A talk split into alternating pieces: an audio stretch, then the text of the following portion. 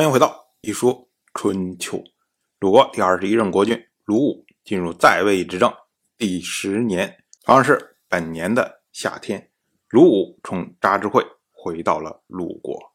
我们要说啊，按照实际情况来讲，鲁武应该是从讨伐扶阳回到了鲁国。但是呢，讨伐扶阳这个事儿啊，只不过是扎之会的一个后续。所以呢，鲁武在告庙的时候，仍然是以说：“哎，我这趟出去是进行盟会，哎，这么着来通告祖先的。那自然呢，春秋也就记作自治会，也就是从扎之会回来了。同样是本年的夏天六月，楚国的令尹米真和郑国的公孙郑哲联军讨伐宋国，当时呢驻军在资务。那到了六月十四。联军又包围了宋国，攻打宋国的北门同门。魏国的国君魏看率兵救援宋国，驻军在襄纽。那么楚国就命令郑国讨伐魏国。郑国内部那肯定要讨论呢，到底要不要讨伐？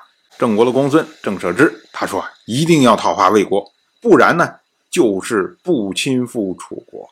我们得罪了晋国，又得罪楚国，那郑国。怎么办呢？没办法活了。郑国的公子郑飞他说啊，虽然你说了都不错啊，但是现在国家连续的出兵，已经非常的困乏了，所以看看能不能想什么办法把这个讨伐的命令给拒绝掉、婉拒掉呢？结果呢，郑舍之他说啊，得罪两个大国，郑国必亡。虽然我们现在非常的困乏，但。总比亡国要好吧，所以呢，还是讨伐的好。那郑国大夫们都觉得郑舍之说的有道理，于是呢，郑国就派出大夫郑黄耳率军侵入魏国。郑国虽然内部讨论的非常激烈，但是呢，不是真有心打魏国，所以呢，一攻击马上就退兵了。那魏国这边呢，魏国大夫孙林父当时就占卜，是不是要追击郑军？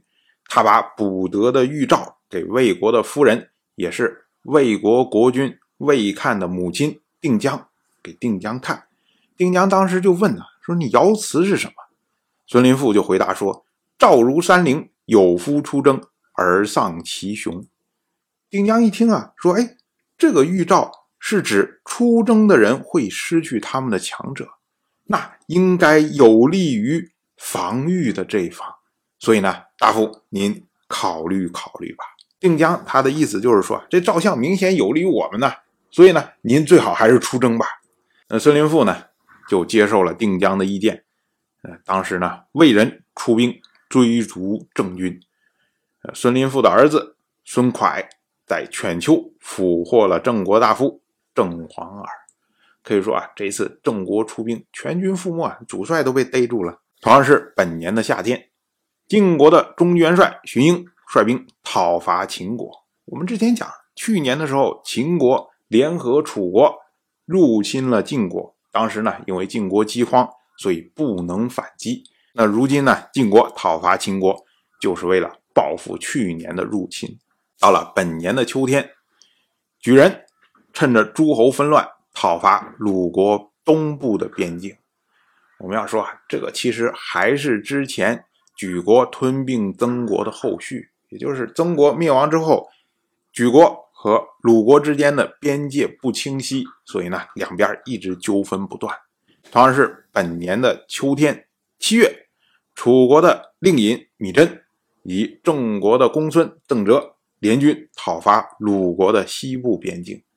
我们要说啊，这明显是趁隙讨伐，就是一看，哎，你举国讨伐鲁国的东部边境。那我们趁机会赶快去打你鲁国两下，那这种进攻呢，都是属于骚扰性质的，没有什么战略的目的，所以呢，一攻打，然后得点便宜就撤军了。到了联军撤退的时候，结果又包围了萧地。